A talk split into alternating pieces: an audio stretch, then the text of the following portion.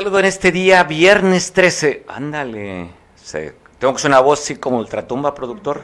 Viernes 13. Hoy te saludo en este viernes 13. El chiste de cada 13, este cada mes. Te lo debes saber ya, productor. No. Dime 13. Bueno, hoy es viernes 13. Saludo para ti que estás festejando algo, algo importante o trascendental en tus vidas. Eh, gracias por vernos. Siempre da alegría el lunes jueves y viernes y además viernes que es quincena. Qué maravilla. Benditos sean los que tenemos trabajo y que cobramos por quincena. Gracias. ¿Quién es tu patrón? Pues bueno, es el de arriba, sin duda. Así es. El de arriba en jerarquía y también en parte espiritual. Agradecido que tenemos trabajo, agradecido que tenemos salud y agradecido sobre todo que tú nos estás viendo en este viernes 13. Te saludo. Oiga, se da a conocer en la madrugada en San Jerónimo de Juárez Guerrero un, no podemos decir accidente, ya sabe que la frase es incidente. Se dio un incidente, se dio una quema de una vivienda donde hay preocupación. La dueña de esta propiedad, una mujer de escasos recursos, que se quedó prácticamente asignada. Este, este incendio se dio una vivienda en el, barrio, en el barrio tradicional del Tiesto allá en San Jerónimo. Te saludo, ¿cómo estás Julio César? Cuéntanos de este, de este incendio que se dio en el Tiesto. Así es, Mario, muy buenas tardes, un saludo también para todo tu auditorio. Efectivamente, durante la madrugada de este día viernes se registró este incendio en una vivienda. Esta vivienda está, estaba construida de una parte de material y otra parte de cotoneras eh, estas cotoneras que son sacadas del tronco de la palma. Eh, entonces, las autoridades desconocen cuál fue la causa de este incendio que destruyó toda esta vivienda. La vivienda estaba ubicada sobre un callejón cerrado, así dice el informe, un callejón cerrado de la colonia El Tiesto y era propiedad de la señora Felicitas esta señora tiene 59 años de edad y ella junto a los demás moradores de la vivienda, pues al ver que ya se había iniciado la conflagración, pues se salieron, se salieron de la propiedad y pidieron ayuda a los vecinos, los vecinos dormían ahora, pero salieron y con cubetas y mangueras, con agua, empezaron a combatir el fuego. A estas labores también se sumó personal de un centro de rehabilitación de adicciones que se encuentra ahí cerca de donde ocurrió el, incendio y también se sumaron a las labores. En tanto llegaba personal de protección civil municipal y de la policía municipal, quienes al recibir la llamada a esa hora, 4 de la mañana, pues acudieron, acudieron estas unidades en apoyo también y se sumaron a las labores que ya habían iniciado los vecinos. Al final, Mario, lograron pues apagar el fuego, eh, pero este ya había consumido todas las cosas de valor de esta vivienda que, repito, estaba construida en su mayoría por cotoneras. Entonces, Mario, esta mañana algunos vecinos ahí del lugar eh, se dieron a la tarea de hacer una colecta a través de redes sociales para tratar de apoyar a esta familia que lo perdió todo. Han estado pidiendo el apoyo pues, a un servidor también para que a través de estos medios informativos podamos decirle a la gente que ahí en la colonia El Tiesto, en San Jerónimo, ocurrió este incidente en la madrugada que dejó a una familia sin un techo donde habitar y donde dormir, Mario. Oye, afortunadamente lo que estás reportando, no hay pérdidas humanas, no hay quemaduras simplemente son daños materiales. Julio, oye, número de cuenta, ¿cómo la gente puede apoyar quien está viendo en este noticiero? Eh, hay, una ciudadana de nombre eh, Perlas Rubí, Perla Rubí Soto, así está en Facebook. Ella me contactó hace un momento, ella está encabezando una de las colectas. Eh, mm, no, no, no me ha facilitado algún número de cuenta, no sabría decirte si puedo eh, proporcionar su número de teléfono tampoco, ya que tiene unos minutos que se comunicó conmigo, pero sí me dijo que lo que lo que están necesitando son de entrada platos, vasos, sartenes, ollas, colchones, ropa para los miembros de esta familia que afortunadamente no salieron heridos, eso hay que decirlo, en medio de la tragedia, pues bueno, lo bueno, lo rescatable es que no hubo personas lesionadas, pero que sí están necesitando el apoyo de la gente. En Benito Juárez la gente es muy solidaria, el municipio es pequeño, nos conocemos, conocemos las colonias, los barrios, donde quedan, y bueno, esto ocurrió en la colonia El Tiesto, y me imagino que quien guste donar algo puede preguntar en la colonia El Tiesto para llevar algunos utensilios que están necesitando en estos momentos esta familia, Mario. Julio, ¿puedes repetirme el nombre de esta cibernauta que a través de ella está pidiendo la, la cooperación? Perla Rubí Soto. Perla Rubí Soto, así está en redes sociales, si la puede localizar. Está en redes sociales. Y así, como Perla Rubí Soto, usted puede, si quiere apoyar, puede contactar con ella para hacerle pues, depósito, transferencia o como dice Julio, ¿no? Que en especie, un vaso, vajilla, colcha, toalla, ocupan todo, se quedaron sin nada esta gente de escasos recursos que su casa se vio hecha cenizas hoy por la madrugada. ¿Las causas se saben, Julio, que originó este incendio? No se sabe. El director de Protección Civil me comentaba hace unos momentos que desconocían porque pues a esa hora estaban durmiendo y hasta hace unos momentos ellos desconocían cuáles eran las causas que comenzó este pues este incendio, Mario. Pues bueno, lo que tú decías dentro de la tragedia, afortunadamente no se reportan lesionados, intoxicados ni nada solamente el susto que se llevarían y pues se quedaron prácticamente sin nada esta familia de la señora Felicitas allí en el barrio del Tiesto. Oye Julio, aprovechando que te tengo en la línea y, y puedo conversar contigo, también están solicitando el apoyo de la autoridad de Iván Hernández, eh, de Faustino Soto, quienes son los encargados de los programas del bienestar en Costa Grande y a nivel estatal, porque la gente está diciendo que es una lata venir hasta acá Juan Sebastián Elcano en Costa Azul para registrarse para recibir el apoyo de la beca a los niños que están estudiando, Julio. Así es, Mario, familias de la región Costa Grande que han tenido que acudir hasta el puerto de Acapulco para tramitar una beca de los programas del bienestar para sus hijos, eh, hicieron el llamado tanto al delegado federal en Guerrero, Iván Hernández, y al director de los programas del bienestar en Costa Grande, Faustino Soto Ramos, para que hagan una mejor logística y acerquen estos trámites a la región Costa Grande en lugar de mover a cientos de familias cada día. De acuerdo con algunas de estas personas, Mario, que pidieron omitir sus nombres por temor a represalias en sus trámites, sobre la calle Juan Sebastián del Cano, ahí en el área de Costa Azul, en Acapulco, a diario se hacen grandes filas de personas que acuden de diferentes pueblos de la Costa Grande para hacer los trámites para poder obtener una beca para sus hijos. Sin embargo, para poder acudir se tienen que gastar unos 600 pesos cada uno dependiendo del lugar que acuden. Pues de hecho hay quienes se organizan para acudir en Urbans y pueda salir más económico el traslado. Aunado a eso están prácticamente desde las 4 de la mañana haciendo fila y lo más triste es que hay personas a quienes por la falta de algún documento se tienen que regresar y el gasto que hacen pues resulta en vano algunos por esta misma situación ya no regresan. Entonces, ante esto, hicieron el llamado a, estos personajes del gobierno federal, pues para que consideren que deberían facilitarle a los jóvenes de la Costa Grande el método de registro de becas para que así no tengan que trasladarse hasta el puerto.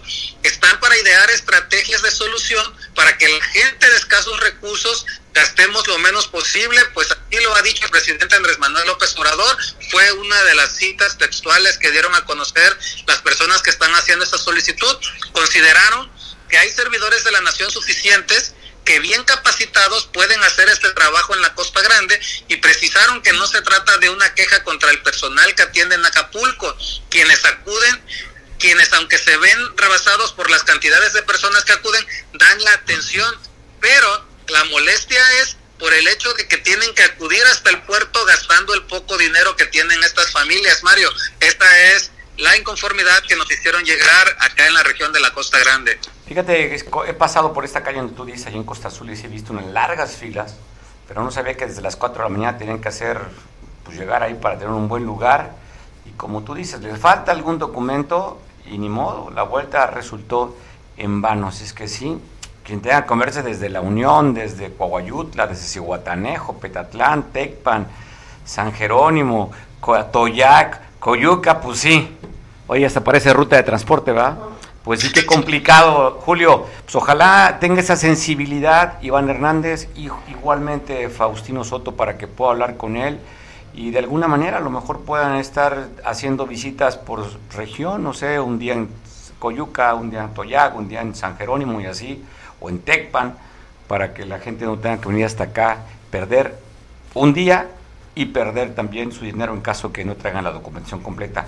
Julio, pues ojalá, ojalá tenga sensibilidad Iván y Faustino para que puedan apoyar a esta gente que si piden el apoyo es porque no tienen dinero, así es que se ahorrarían esa vuelta hasta el puerto. Así es, Mario, vamos a estar pendientes, ojalá pueda haber una respuesta por parte de la autoridad correspondiente. Seguramente va, habrá respuesta. En la foto que tú me estás mandando veo hay gente de San Jerónimo que está formada, ¿eh? Hay una carita conocida en esta fotografía. Oye, pues ojalá se pueda hacer. Seguramente y sí, porque pues parte de estos apoyos también, pues sabemos que vienen el siguiente año es un año importante. Así es que seguro tendrá la sensibilidad para que la gente pues esté muy contenta con esta cuarta transformación. Abrazo, Julio. Abrazo, Mario. Siempre es un gusto saludarte. El gusto es mío, Julio, como siempre, agradecido. El día de ayer por la tarde se dio el último pase de lista al que fuera el director operativo de la Policía Auxiliar aquí en Acapulco.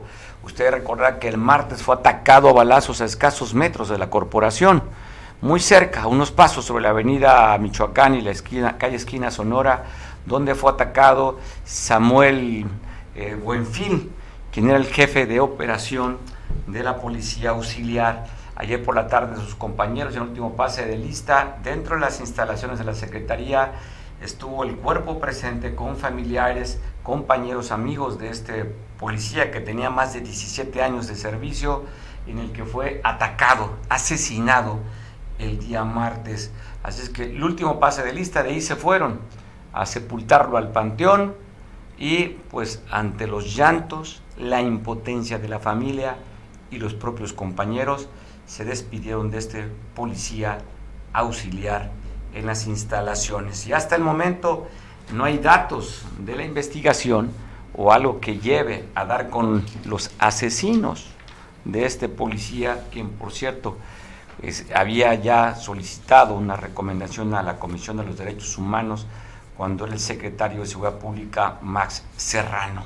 Hablaba justamente de las cosas y los malos tratos que se daban y de cómo se asignaban las posiciones hacia el interior de la corporación. Lo que no vimos, no vimos a la alcaldesa ahí, ¿verdad? En la fotografía que tenemos. ¿No, verdad? Habla de qué autoridad fue acompañándolo. Solo el secretario de Seguridad Pública estuvo ahí, como alto mando presente. Y bueno, no sabemos el por qué no iría.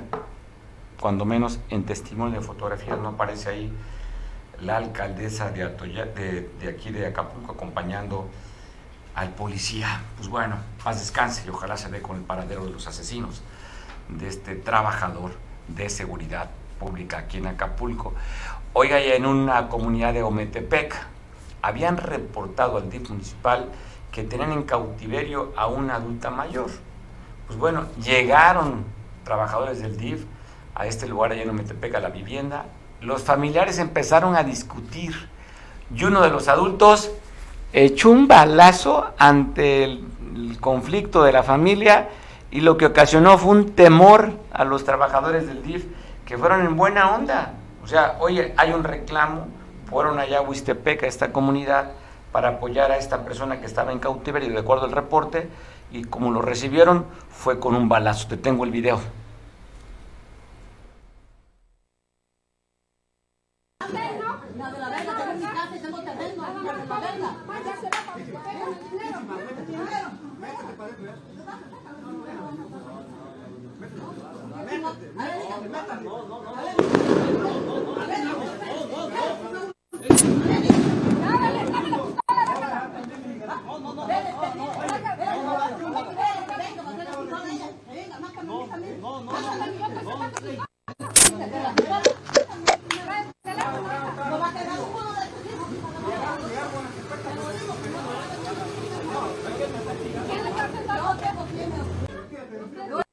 cerca de las 5 de la tarde en la playa Icacos, en este lugar que ha sido escenario de otros ataques también y disparos. Ahí recordará que hace unos pues, meses, menos días, días y meses, ya estoy como Peña Nieto, ¿va? ¿A cuánto estamos? a menos. pues bueno, ahí en esta playa Icaco, cerca del Hotel Calinda, un trabajador de un club de playa recibió un rozón en la cadera y en la cara. Afortunadamente es mesero, afortunadamente se encuentra estable, salvo el susto. No se sabe el por qué fue agredido y fue atacado, pero este lugar ha sido también este, un sitio donde han, el mar ha arrojado cuerpos, tres, usted recordará, y atrás de este, de este restaurante también fueron, fue asegurada una camioneta, recuerdo, blanca en el estacionamiento del hotel, donde aparentemente había recibido algunos disparos. Sigue calientito entonces, aún con el reforzamiento de elementos del ejército y la Guardia Nacional en esta playa, que por cierto también se reportaba un ataque tipo James Bond eh, en, sobre la playa en dos motos acuáticas que se dieron de balazos. O sea, este en este sitio calientito, ¿eh? Está la cosa. Ahí vemos la gran cantidad que llegaron después del reporte, le decía cerca de las 5 de la tarde, elementos de la Marina, elementos de protección, elementos de la Policía Municipal, elementos de la Fiscalía y la Guardia Nacional, pues a checar a ver, a ver qué había pasado, pues solamente levantar reporte, eh, a tomar datos, fotografías y a ver, a ver qué sucede. Ayer dábamos cuenta del reforzamiento de Acapulco de 240 elementos de la Guardia Nacional para tratar de contener hoy, afortunadamente, afortunadamente hasta este momento, en 24 horas en el puerto, no ha habido una ejecución de la que se esté enterando ahorita. Esperemos que transcurra así el fin de semana, como el día de hoy, porque usted recordará que el, el lunes, domingo a lunes, 11 asesinados aquí en el puerto. Esto fue, afortunadamente, un rozón en la cadera y en la cara. Se encuentra estable este trabajador, este mesero de este lugar que estábamos viendo la imagen hace unos minutos sobre Playa Icaco, que fue el ataque ayer cerca de las 5 de la tarde. Y reporta elementos de la Policía Estatal en coordinación con el Ejército y la Guardia Nacional el haber detenido, caen tres hombres en Cihuatanejo. Mire lo que los encontraron, ¿eh? siete armas, cuatro de ellas armas largas, tres armas cortas, dosis de mota, probable mota, dosis de probable coca y dosis de probable cristal, así como dos, dos granadas de fragmentación, equipo táctico y también dos unidades, una de ellas una Flor Explorer sin reporte de robo y la otra un auto premium, una Mercedes-Benz. Al momento de checar los datos del, número de serie, estaba reportada como robada. Así es que fueron aseguradas el armamento, la presunta droga, las armas, los cartuchos cargadores, así como estas dos cadenas de fragmentación y tres sujetos que de acuerdo al reporte dice la autoridad que los vieron en la calle Ixtapa de manera dudosa. Cuando los vieron extraños y raros, pues ahí llegó la autoridad, los catearon y les aseguraron esto que se está viendo en pantalla. Ya fueron referidos estos tres sujetos, Ángel, Joel y Santiago, para que se den cuenta la autoridad de esto que traían. Pues si eso lo traían, debería ser de ellos. Y con lo que traían, pues no dudamos que presuntamente serían gente que está trabajando para la delincuencia organizada ahí en Ciguatanejo que se ha calmado, usted recordará, no, no hace mucho también, donde habían atacado a una tortillería, hablaban de extorsión, habían asesinado transportistas, se había suspendido el transporte, afortunadamente Siguatanejo ha recuperado la calma y esto habla justamente del trabajo que están haciendo los elementos de seguridad a nivel federal, estatal y municipal. Damos cuenta con la captura de estos tres presuntos delincuentes, con estos juguetitos que traía, con dos vehículos y con la presunta droga que ya fueron remitidos a las autoridades correspondientes. Así como también te cuento de el Beni. Había un personaje, ¿no? En, la película El infierno, ¿no? El Beni. Sí, ¿no? De este actor, ¿cómo se llama este actor? Por cierto, pues, Damián. ¿Damián qué? Alcázar, no, ¿sí? Damián Alcázar, simpatizante, por cierto, de, de la Cuarta Transformación, este que ha hecho películas como El Infierno, como ha hecho películas como Todo el Poder, y así se llama este, o así es el nombre que tiene este delincuente que fue detenido allá, no el actor, ¿eh? no corrijo, simplemente le, tiene el mismo nombre del personaje de la película del infierno, le llaman el Beni, este presunto delincuente que fue detenido en la terminal de autobuses de Cuernavaca cuando intentaba fugarse hacia Veracruz. Ahí llegó el brazo largo de la justicia, lo detuvo y lo mandó al penal de Morelos. Y lo está reclamando la propia autoridad porque a él se le involucra con la desaparición de los 43 normalistas. Ya lo trasladaron de este penal a Iguala para que diga dónde hay una fosa que supuestamente él sabría.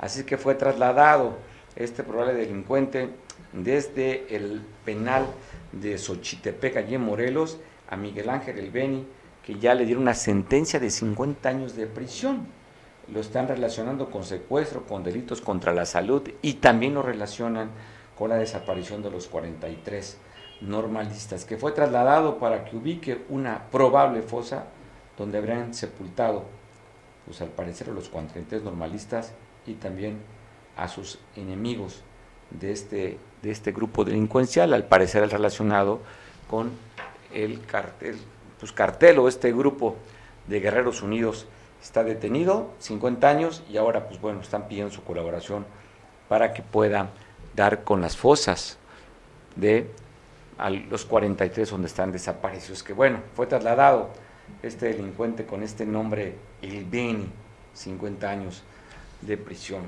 ya está siendo juzgado. Oiga, aparece una foto donde la fiscal del Estado fue a darle la mano a Jesús Pintor, este periodista que había sido levantado, le dieron un levantón allá en la región de la Tierra Caliente, es una nota que lo hemos comentado, que desde el día 27 de noviembre, 26, 26 27 de diciembre había sido levantado, ayer fue nota a nivel nacional que fueron liberados él y Fernando Moreno, y la fiscal se trasladó hasta allá, hasta la Tierra Caliente, pues para darle la mano, y con esa mirada angelical, y le dice, estoy contigo, estamos para cuidarlos yo voy a investigar quién fue quien te levantó, aunque él ya refiere qué grupo delincuencial fue, y a ver si es cierto, porque desde el 5 de octubre también prometió la propia fiscalía llevar a cuentas a, a los integrantes de la familia michoacana, ya sabemos, pues de acuerdo a los videos y las declaraciones que han dado, del asesinato de las 20 personas en San Miguel Totolapan. Y allá llevaron pusieron una oficina del Ministerio Público y simplemente de octubre para acá esta banda delincuencial sigue operando, que son los que levantaron ahí, ante la mirada de ternura de la fiscal. Esta vez no se hincó, ¿verdad? Nada más fue mirada de ternura que le dio a Jesús Pintor, la fiscal. Eh, ¿Cómo estás? Este, Ricky Castillo. Gracias, gracias Mario, eres duro, pero eres crítico, constructivo y pues de modo. En la, decía decía por ahí un pensador, Voltaire, decía, no estoy de acuerdo con lo que dices, pero daré mi vida por el derecho que tienes de decir. Pero está bien, es, correcto. Oye, sí, a ver, tú que, tú que sabes bastante bien sobre el lenguaje corporal, vemos una mano estirada de, de Jesús Pintor, ¿eh? como mandando hasta aquí, ¿no? Ve la cara, es una cara dura. Ayer, ayer hacíamos justamente, hacíamos el comentario de la fotografía que parecía delincuente, él y, el otro compañero Moreno, Fernando Moreno, cómo los presentaron. Y aquí otra fotografía hablando de la expresión corporal. Mira nomás esta foto que sí. Oye, la veo y siento que me da una patada en la entrepiernas, ¿eh? La foto. Pero bueno, ahí está, mira. Eh, ni cabían, ¿eh? Digo, si hubiera ahí un...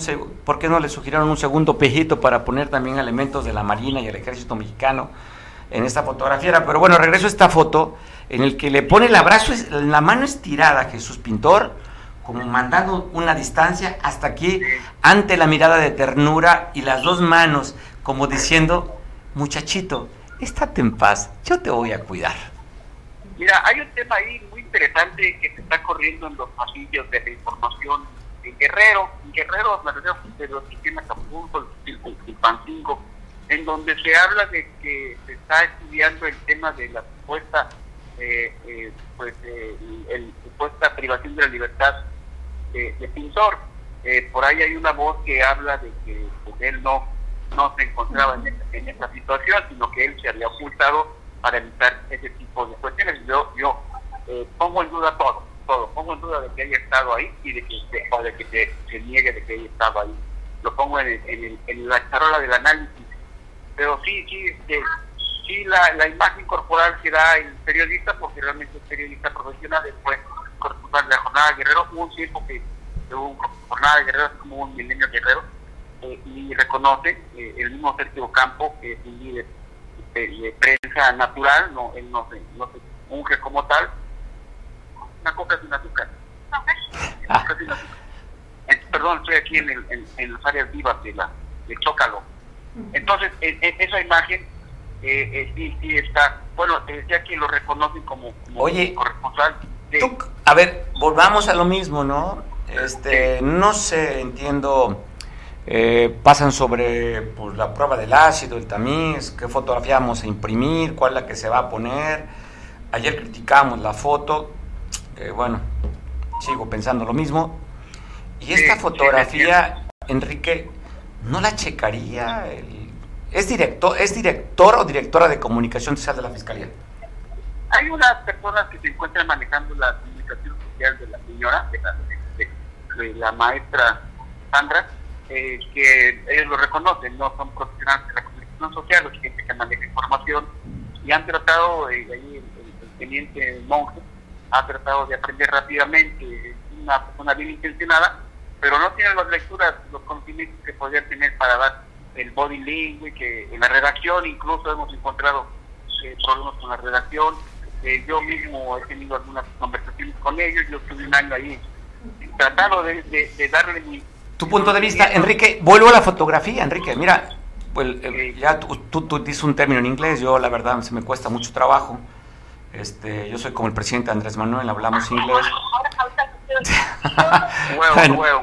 Oye, ah, ok, pues bueno, hablando en español, mira, ve la foto, ve la foto, ve la mirada, a ver, volvamos a la foto, volvamos al lenguaje corporal, ve la mirada de Jesús pintor, no es una mirada afable, la mano extendida donde no confío en ti y la, la fiscal, manita doblada, cara de ternura y con la cara de ladito y las dos manos encima de él como diciendo confía confía en mí, y él simplemente marca rechazo.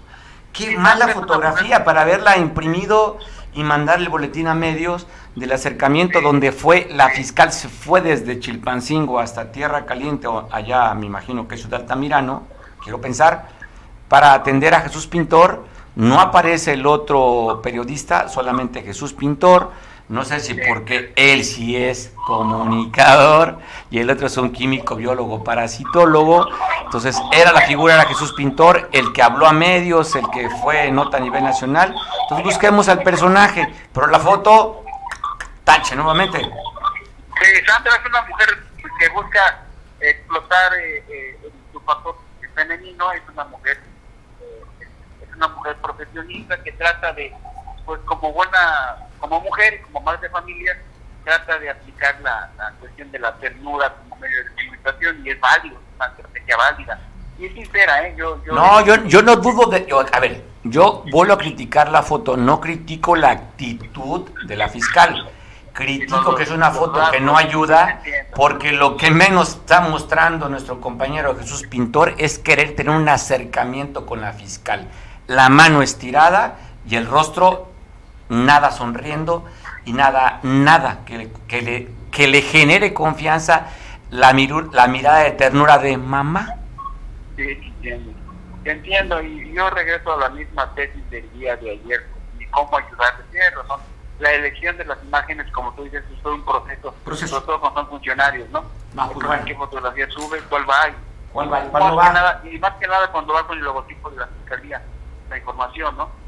Eso sí merecería muchísima atención. Pero el tema es que cuando uno trata como asesor o como director de comunicación social de dar algún consejo para que se lleve, pues te ignoran, piensan que, es una idea negativa y la verdad es que eh, fastidia, la verdad, estar, estar señalando, oye, aquí no es punto, que punto y coma, o aquí eh, Está bien. no va esto, va lo otro, y es que hay que es una manera de estar Está bien. Van dos fotografías ahí del mismo evento, la de ayer en la presentación como delincuentes a los dos periodistas y hoy pues bueno, no confío en ti, es lo que yo alcanzo a leer. No me das confianza, no me das No me das confianza, no me das confianza, mira. ayuda, no ayuda. No ayuda en nada, ¿no? O sea, y el teléfono en la mano, el otro, o sea, nada. Pero bueno, oye, Enrique, aprovechando que te tengo, desea a conocer que llegaron elementos del ejército mexicano hasta Buenavista de la Salud, este lugar cerca de Locotito, en la carretera que comunica Acapulco con, con la capital del estado, la carretera federal, y vuelve nuevamente a desarmar a, esta, a este lugar como un, un filtro que tiene instalado la policía comunitaria de acuerdo al reporte que se tiene, que llegaron allí elementos del ejército mexicano, están hablando que les aseguraron eh, cuatro armas largas y una corta. Y con esto, pues bueno, la debil- debilitando a la OPUEC en este lugar que ellos dicen que el grupo delincuencial de los ardillos les han atacado donde ya mataron inclusive al encargado de este lugar, el maestro Mario, si mal no recuerdo, les han tirado con drones en este mismo lugar, les han tirado granadas y ahora pues los desarman y hablan pues simplemente la- eh, debilitando cada, ma- cada vez más a la policía comunitaria de esta Unión de Pueblos y Organizaciones del Estado de Guerrero, Enrique. Sí, eh, leí la nota, leí la nota eh, con mucho interés y, el mensaje que está dando las Fuerzas Armadas va en el sentido de que, de que, que- va en el sentido de que, de, que ¿cómo se llama? De que sí va, ahora va el trabajo en serio. Va el trabajo de que el trabajo va en serio, que se, va, se van a tratar de, de por restablecer el orden, las, las vías federales de comunicación, carreteras, pues son responsabilidad del, del gobierno federal.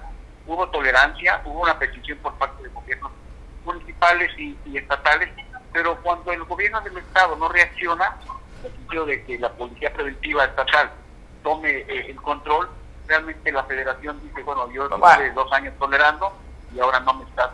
Pero Enrique, a ver, lo- las- los tramos son federales, le corresponde a la policía, le co- le corresponde a la instancia federal, no a la Pero policía hay estatal. convenios. hay convenios, sí. Va, los vemos, hoy ¿no? hemos visto bloqueos y la Guardia Nacional, nada más como siempre, tomando fotografías, tomando datos, Sí. y no ha habido nin- ninguna reacción, ¿no? En este caso, pues sí, hay que seguir debilitando a la OPOEC porque dan la cara, porque están ahí, pero yo no veo que a los grupos de delincuencia que están identificados haya un solo detenido por parte de la Fiscalía, ¿eh? Te, te voy a dar un, un dato, mira. Eh, en México existen perfectamente identificadas y ya asignadas las leyes de seguridad nacional, seguridad interior, eh, seguridad pública, más, la, eh, perdón, seguridad interior es la, la ley, la única ley que se encuentra eh, eh, sin, sin, sin presencia. No hay una ley, no recordar que el- el- el- el- los jueces, los ministros, eh, echaron para abajo eh, esa ley eh, en el sexenio de, de Peña Nieto. Y existe un programa por parte del ejército que hablaban de seguridad interior. En, ese sentido, que la seguridad interior va como sinónimo la gobernanza, en ese sentido, los gobiernos, sobre todo del sur sureste del país, se encuentran eh, con, con muchos con muchos huecos. Uno de ellos es la presencia de las policías más llamadas policías comunitarias. Son grupos armados. Eh, cuando una- la única policía comunitaria que existe en la ley es la que La crack. está en, en la crack y esa cuando sale de sus espacios o cuando sus integrantes no son originarios, o sea, no son no son este, eh, personas de pobladores originarios, eh, incluso mestizos no está considerado dentro de la crack. Pero yo siento que después de los tiempos que se dieron en, estos días con las visitas de, de- de los mandatarios de Norteamérica, digamos que ya México se considera Norteamérica en ese sentido, yo creo que la, la, la, la misma autoridad federal va a empezar a tomar acciones más, más, más firmes para recuperar los espacios, porque uno de los principios de la Seguridad Nacional es control del territorio, ¿no? Y hay espacios en, en, en México en donde ese control no existe, no hay lugares donde no puedes irte de vacaciones a, Oye, lo hemos, oye, lo hemos comentado, el Comando Norte dice que más del 30% del país lo tienen dominado las bandas delincuenciales. Si hablamos de policía comunitaria, 5 de enero dan a conocer el reforzamiento de la policía tecampanera allá en Teloluapan para tener contener al grupo de los tlacos, o sea, hay policías comunitarias, ha crecido policías comunitarias, pero no van con ellos. Hay la consigna de acabar con la UPOEC. Más que con la UPOEC, es con, la presencia de... El, el, problema acá es que los hermanos pobladores originales, ellos creen que están dentro de la ley porque el cacique, el tatic, el tatic, digo, tú eres policía y tienes autoridad, está tu, ahí está tu palo de fuego, ya eres autoridad. Eh, y, no es así.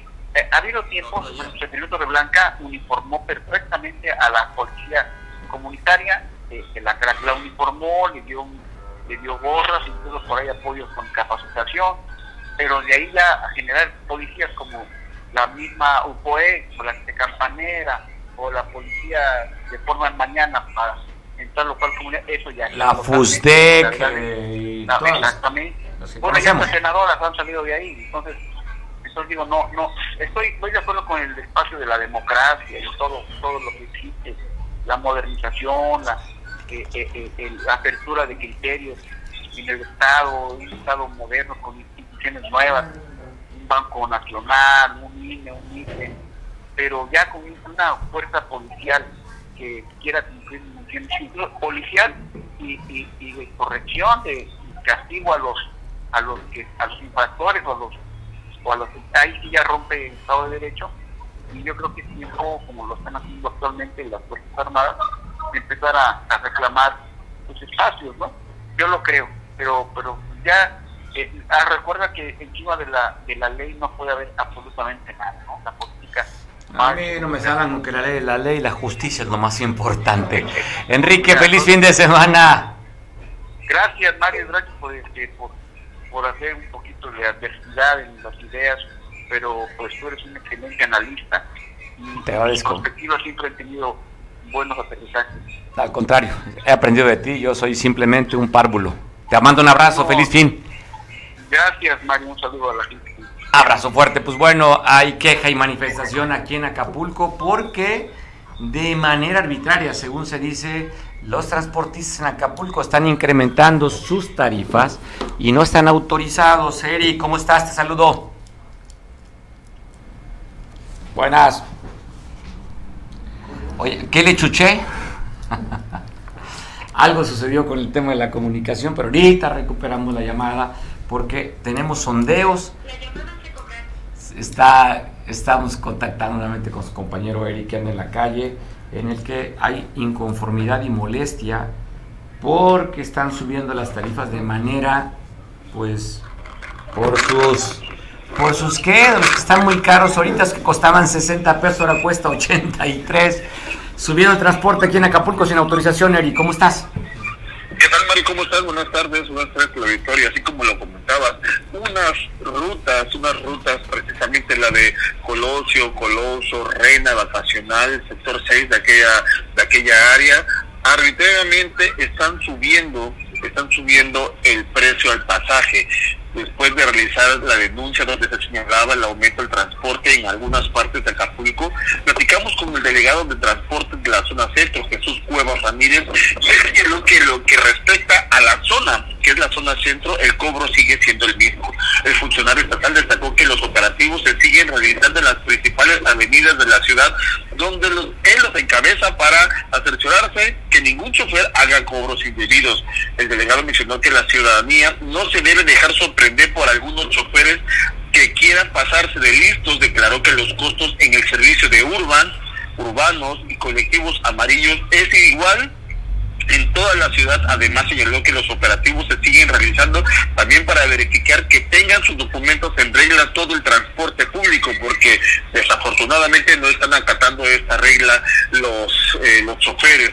Cuevas Ramírez invitó a la ciudadanía a poner su queja y denunciar si algún transporte público hace algún cobro indebido, lo que lo pueden hacer directo en la delegación de la zona centro o bien al número telefónico 7441 026281 porque al parecer una infracción cuesta más o menos por alteración de tarifas, Mario, 1.933 pesos y yo creo que no va a haber un, transportista que quiera, que quiera pagar una, infracción por subir uno o dos pesos al transporte público. Señaló que se están dando estos recorridos y que la gente y la ciudadanía no debe eh, dejarse sorprender por estos choferes que le están subiendo. Nosotros hicimos un recorrido hoy, la gente a veces no quiere ni platicar ni decir nada porque tiene miedo, tiene miedo y platicamos con unos con unos este, ciudadanos y nos comentaron que eh, a lo que respecta a la zona centro, que venían bajando de la urban de que vienen de del Fobiste y de la zona poniente, el precio sigue siendo el mismo y pues ya, ya está el número telefónico por parte de la gente de, transportes por si llegan a subirse el precio, que se les denuncie, que ellos van a dar a conocer cuando esté así y eh, por lo menos en el primer trimestre de este año el precio seguirá igual del transporte público, Mario. Bueno, ¿qué te dice la gente en la calle entonces, Ari? Vamos que todavía siguen eh, unos siguen le siguen cobrando lo mismo. Vamos a, vamos a investigar con la gente de la zona suburbana que es donde se está realizando el mayor cobro. Vamos a buscar también al, al, delegado de transportes de aquella zona. Le marcamos hoy pero creo que estaba muy ocupado el delegado. No nos quiso atender en la zona suburbana. Entonces vamos a buscar a la gente de allá para ver qué es lo que está sucediendo. Pero vamos a escuchar lo que nos dicen de la zona centro y algunos ciudadanos. Adelante no hay aumento al Mira, definitivamente no hay aumento al pasaje. La Comisión Técnica de Transportes del Estado no ha aumentado ninguna tarifa, ni en colectivos amarillos, ni en el servicio urbano, ni en el tipo urbano. ¿sí? Decirte que hemos estado trabajando diario en los operativos y nos hemos ido directamente a la ciudadanía ¿sí? ya sea las de la calle 8, calle 13, Mozimba, eh, Santa Cecilia, María de la O, La Morelos, nos subimos al urbano, le preguntamos al ciudadano, a la ciudadana cuánto les vienen cobrando y nos dice que le están cobrando los 10 pesos. Le están cobrando el pasaje. 10 pesos. Igual que antes. Sí, bueno, hasta ahorita sí. ¿Le han dicho si van a subir el precio? No, no he sabido nada. Pero siguen pagando el mismo precio. Sí, ahorita sí, sí, 10 pesos. Está pidiendo la colaboración, si usted puede dar datos, eh, acaban de emitir, bueno, no acaban, emitieron una alerta violeta por la desaparición de una mujer. Te voy a poner en pantalla los datos y la fotografía por si tú logras identificar o sabes dónde puedan estar o dar con el paradero o algún indicio, pues están pidiendo tu colaboración y de tu ayuda. Esta alerta violeta que ha sido, que ha recibido este, eh, pues felicitaciones por la coordinación que existe, donde se han recuperado muchas de las mujeres que han, que han estado extraviadas. Esta mujer que por última vez fue vista el 10 de enero, complexión delgada, tez morena, cara ovalada, cabello negro ondulado, eh, frente mediana, ojos café oscuros, nariz mediana, boca grande, labios gruesos, orejas pequeñas, altura 1,59, pesa 65 kilos, señas particulares, lunar en forma de mancha en la pierna izquierda. Ella responde al nombre de, y te digo también la edad, ahí está la fotografía y te voy a poner el nombre, Evelyn Yacir Martínez, de 14 años de edad, una chavitita de 14 años de edad. El, la última vez que lo vieron fue aquí en Acapulco. Si tú tienes algún dato para dar con la localización, de esta jovencita de tan solo 14 años de edad. Puedes llamar a los teléfonos 911 para pues, decirle a la autoridad dónde pudiesen encontrarla o dónde la han visto. Así es que ahí está la fotografía. Los familiares se encuentran desesperados, ya que tiene, hoy estamos a 14, ¿verdad? 13, 3 días, 72 horas que no saben de ella. Acá tan solo 14 años de edad. Si tú puedes ayudar, si sabes, llama al 911 para que le ayuden a localizarla. Hace unos días se dio el primer informe de los trabajos del patronato del DIF a nivel estatal, donde estuvo Liz, Salgado Pineda y estuvo acompañándola también el señor Félix Salgado Macedonio con la figura importante de la ejecutiva estatal Evelyn Salgado. Así se vivió este primer informe del DIF que nos dirige con motivo de su primer informe de actividades, la ingeniera Liz Adriana Salgado Pineda, presidenta honoraria del Sistema Estatal DIF Guerrero.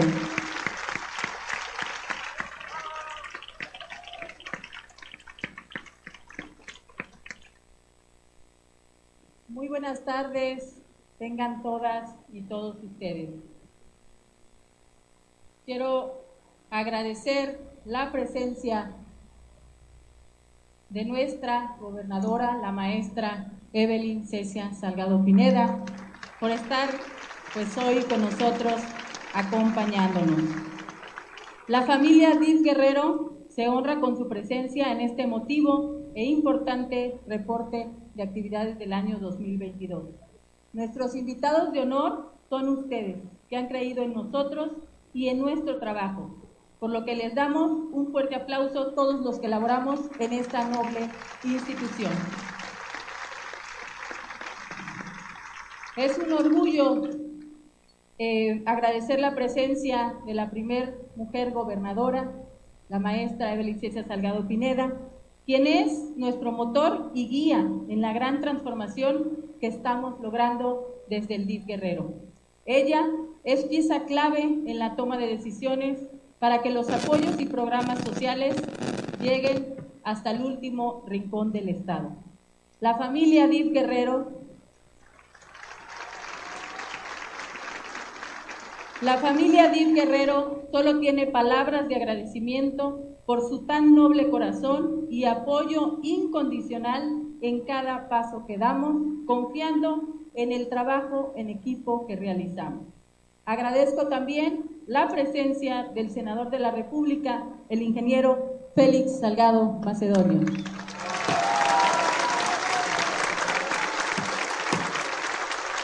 Amigo y aliado en este gran trabajo y referente social e ideológico en la lucha y compromiso en el servicio a la gente. Agradecemos también la presencia del licenciado Efraín Cruz Morales, director general de Rehabilitación e Inclusión Social, en representación de nuestra querida amiga, la licenciada Nuria Fernández, titular del Sistema Nacional. Bienvenido a Guerrero. Esta es su casa. Agradecida, por supuesto, con el gran, grandes miembros honorables del presidio. Muchísimas gracias por hacer este evento eh, engalanar este evento. Muchas gracias. Diputadas, diputados locales, presidentas y presidentes municipales, presidentas, presidentes, directoras y directoras de los sistemas DIF municipales, secretarias, directores de gabinete ampliado y funcionarios públicos del gobierno del Estado y a todas y todos los que nos acompañan.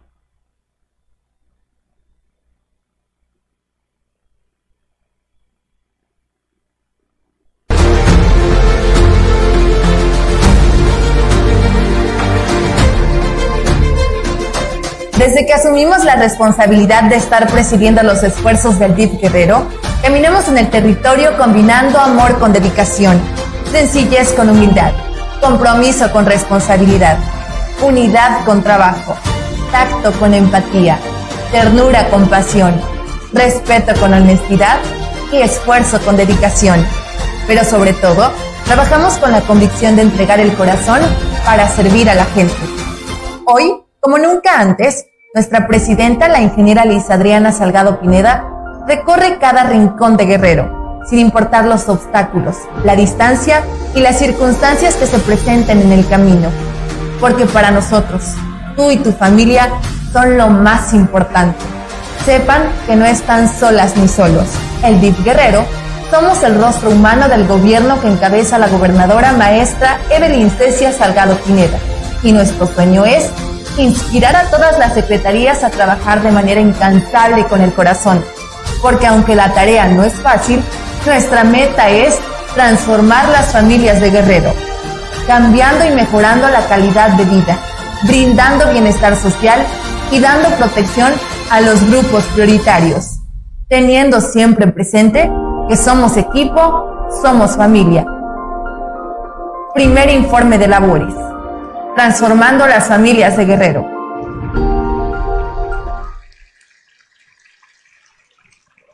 Desde hace más de un año, nuestra intención ha sido trabajar arduamente en la transformación de las familias guerrerenses con el propósito de brindar salud y bienestar en sus hogares, de la mano del gobierno del Estado que encabeza nuestra gobernadora, la maestra Evelyn Cecia Salgado Pineda. hemos iniciado una profunda transformación que ha arrojado resultados sólidos en un cambio permanente y eficiente de la asistencia social en nuestro Estado. La transformación inicia con el cambio de conciencias, de servicio, de trabajo en equipo, de eficiencia, de profesionalismo, de amor y de empatía. Y la iniciamos desde adentro, en los principios de no metir, no robar y no traicionar al pueblo, planificando y priorizando toda acción en beneficio de los grupos de atención prioritaria. Comenzamos este informe agradeciendo al Gobierno de México el apoyo y gran amor a nuestro Estado, que encabeza el mejor presidente que hemos tenido, el licenciado Andrés Manuel López Obrador. Agradecemos también al Sistema Nacional DIF de la mano de su titular, la licenciada Nuria Fernández. Desde Guerrero les mandamos un fuerte abrazo, reiterándoles el compromiso de seguir trabajando en equipo.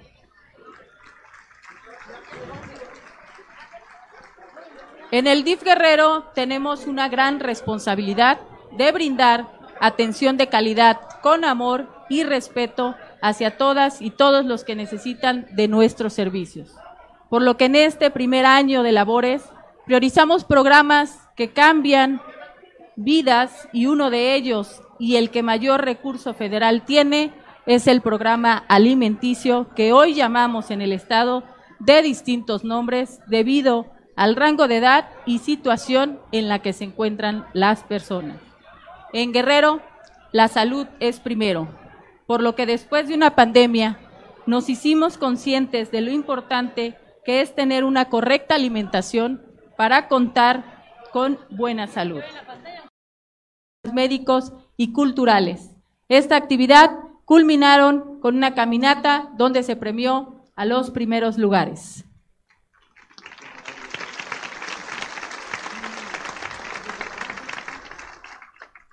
En el mes de diciembre se realizó la feria navideña y el encendido del árbol de Navidad en las instalaciones del CRIC. En esta ceremonia reunimos a más de 5.000 asistentes durante dos días y como parte de los festejos tuvimos un programa cultural y verbena popular entregando juguetes a todas las niñas, niños y adolescentes que asistieron.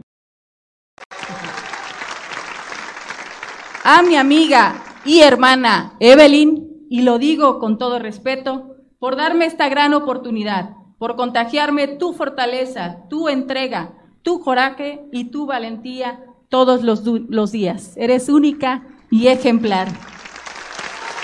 Gracias, hermano.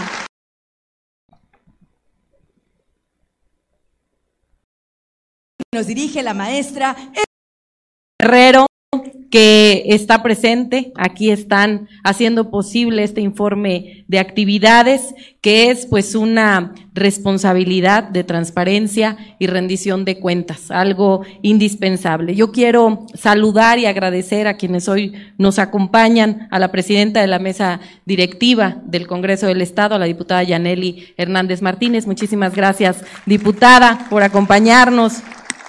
Por supuesto, al Poder Judicial, representado por el magistrado presidente Raimundo Casarrubias Vázquez, presidente del Tribunal Superior de Justicia. Muchas gracias, magistrado. Al licenciado Efraín Cruz Morales, director general de Rehabilitación e Inclusión Social del Sistema Nacional DIF, en representación de nuestra gran amiga Nuria Fernández. Muchísimas gracias. Y por supuesto al almirante Cuerpo General, diplomado de Estado Mayor, Julio César Pesina Ávila, un gran amigo y gran aliado. Gracias. Quien es también comandante de la decimosegunda región naval. Gracias, almirante. A nuestra amiga, aliada, a la fiscal general del Estado, la maestra Sandra Luz Valdovino Salmerón. Gracias, maestra, por acompañarnos. Al director general del sistema DIF Guerrero, el licenciado Antelmo Magdaleno Solís. Muchísimas gracias, director.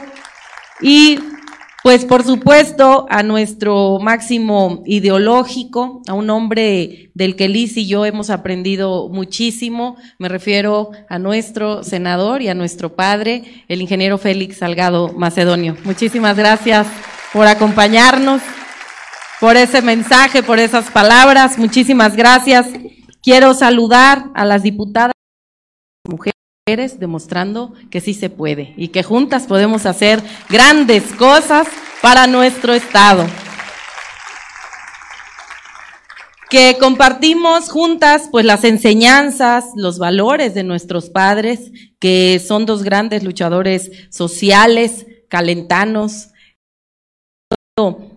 en todo momento, muy al pendiente por la transformación, por la justicia, por el bienestar y el desarrollo de nuestro Estado. Y yo quiero felicitar hoy eh, y así cierro esta participación de reconocimiento a todo el equipo del DIF Guerrero y a todos los que no laboran en DIF Guerrero, pero que de corazón siempre quieren ayudar al prójimo. Muchísimas gracias por hacer posible este informe de actividades. Tienen todo mi reconocimiento, mi cariño y mi respaldo.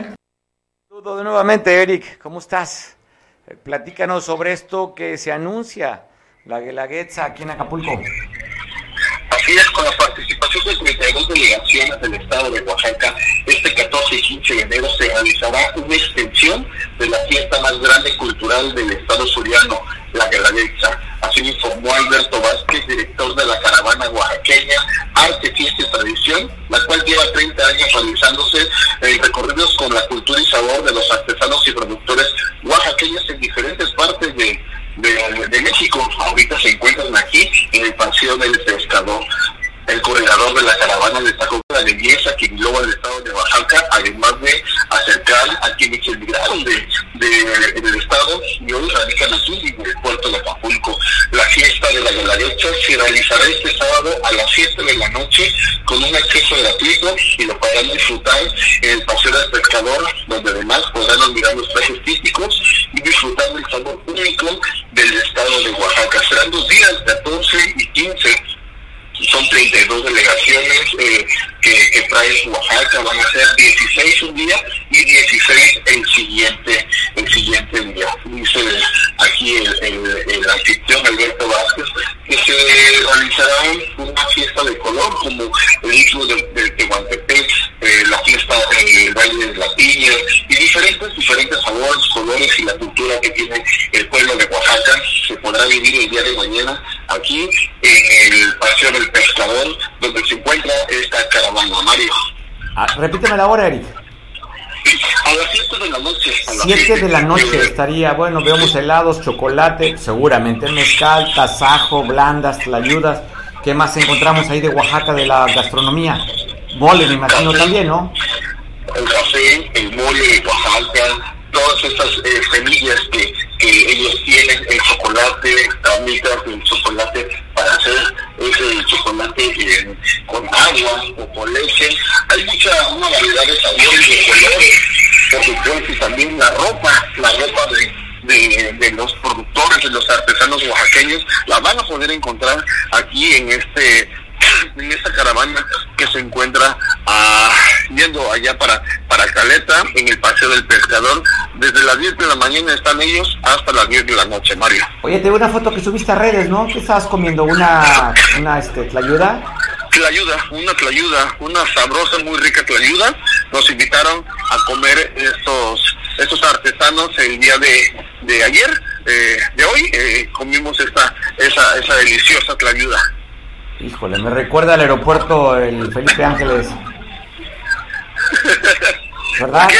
Me recuerda al, al aeropuerto Felipe Ángeles, las tlayudas. bueno, oye, pues, pues, está bueno, merece la pena ir, seguramente con todo el apoyo de la presidenta municipal oaxaqueña, seguro tendré que lucir más este espectáculo donde traen este chocolate que estamos viendo que es delicioso, en fin, una muestra gastronómica de Oaxaca, textiles, bordados, comida, ambiente, este, este tasajo que estamos viendo ahí. Bueno, oye, se antoja, se antoja. Eric, mañana 7 de la noche, mañana y todavía el domingo, ¿verdad? Dos días. Así es, folclor, música, tradición y el color de Oaxaca, mañana en la Guelaguetza a las 7 de la noche. Ahí estaremos, Eric, te mandamos un abrazo, feliz fin de semana. Feliz fin de semana a todos. Oiga, pues habla mucho en estos tiempos, sobre todo esta generación, que es la generación, aparte de cristal, que es generación que Z, Z, bueno, ya sabe, el tema, la generación Z híjole, hay que reconocer y felicitar mucho esta generación, está muy dedicada al medio ambiente, a la igualdad de géneros, en fin, al cuidado también de los animales, están, muy, están muy cerca a la protección de animales, en fin, pero no sé qué opinión le guarda esto esta generación. Dicen que debe haber equidad de géneros, ¿no? A ver qué opinas de este video, si realmente hay equidad o no, quiero saber tu comentario. Олег, блядь, я говорил, Олег, блядь. Не провоцируй. Че, сука ебаная? Олег, уйди, уйди, уйди. Уйди оттуда. Не провоцируй, я, блядь, говорил же тебе, блядь. а. Олег, Олег. Олег, блядь, я говорил, Олег. ¿Qué opinas?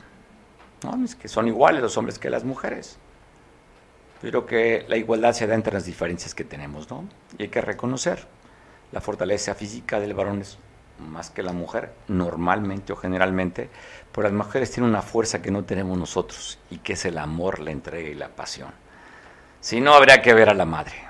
Entonces, ahí sí no podemos competir con el amor, la entrega del corazón de una mujer. Así es que en la parte física sí somos diferentes. Y en esa diferencia tenemos que ser iguales. Esto no está permitido. Pero hay quien parte de los varones que dice, ella lo provocó, ella golpeó, pues no quieren equidad, ahí está la equidad. Pues bueno, me quedo con la imagen y me quedo con la reflexión. Y la reflexión del fin de semana es que, ¿echar qué?